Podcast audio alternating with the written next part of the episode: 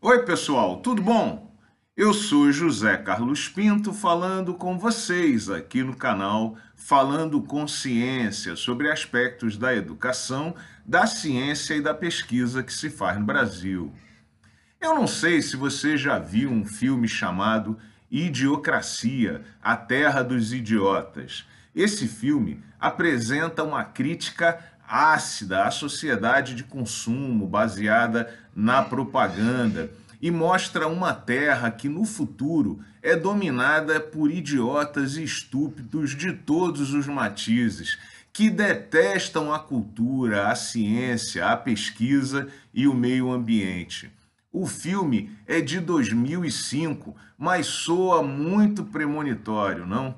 Pois é, na semana passada, o Brasil viveu dias de idiocracia pura. Na quinta-feira, no dia 30 de junho, o presidente apareceu em sua live semanal com grande orgulho, porque o número de clubes de tiro aumentou durante a sua gestão, mas avisava em tom de ameaça que se a oposição ganhar as eleições, pode ser que alguns desses clubes de tiro sejam transformados em tchan, tchan, tchan, tchan, bibliotecas. Seria cômico se isso não revelasse um estado de espírito, de estupidez em que parte da sociedade brasileira vê os livros como ameaças às armas, o que de fato são. Só nos resta aqui torcer para que o temor do presidente de fato se realize.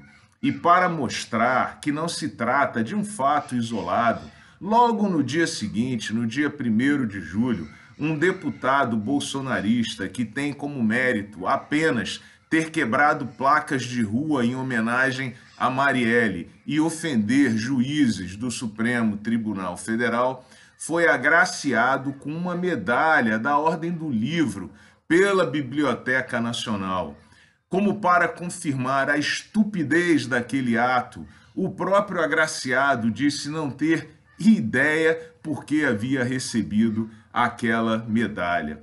De novo, não se tratam de miudezas nem fatos isolados, mas sim de um estado de espírito em que a cultura, a pesquisa, a ciência, o meio ambiente são atacados diuturnamente por uma idiocracia que tomou conta do governo no Brasil.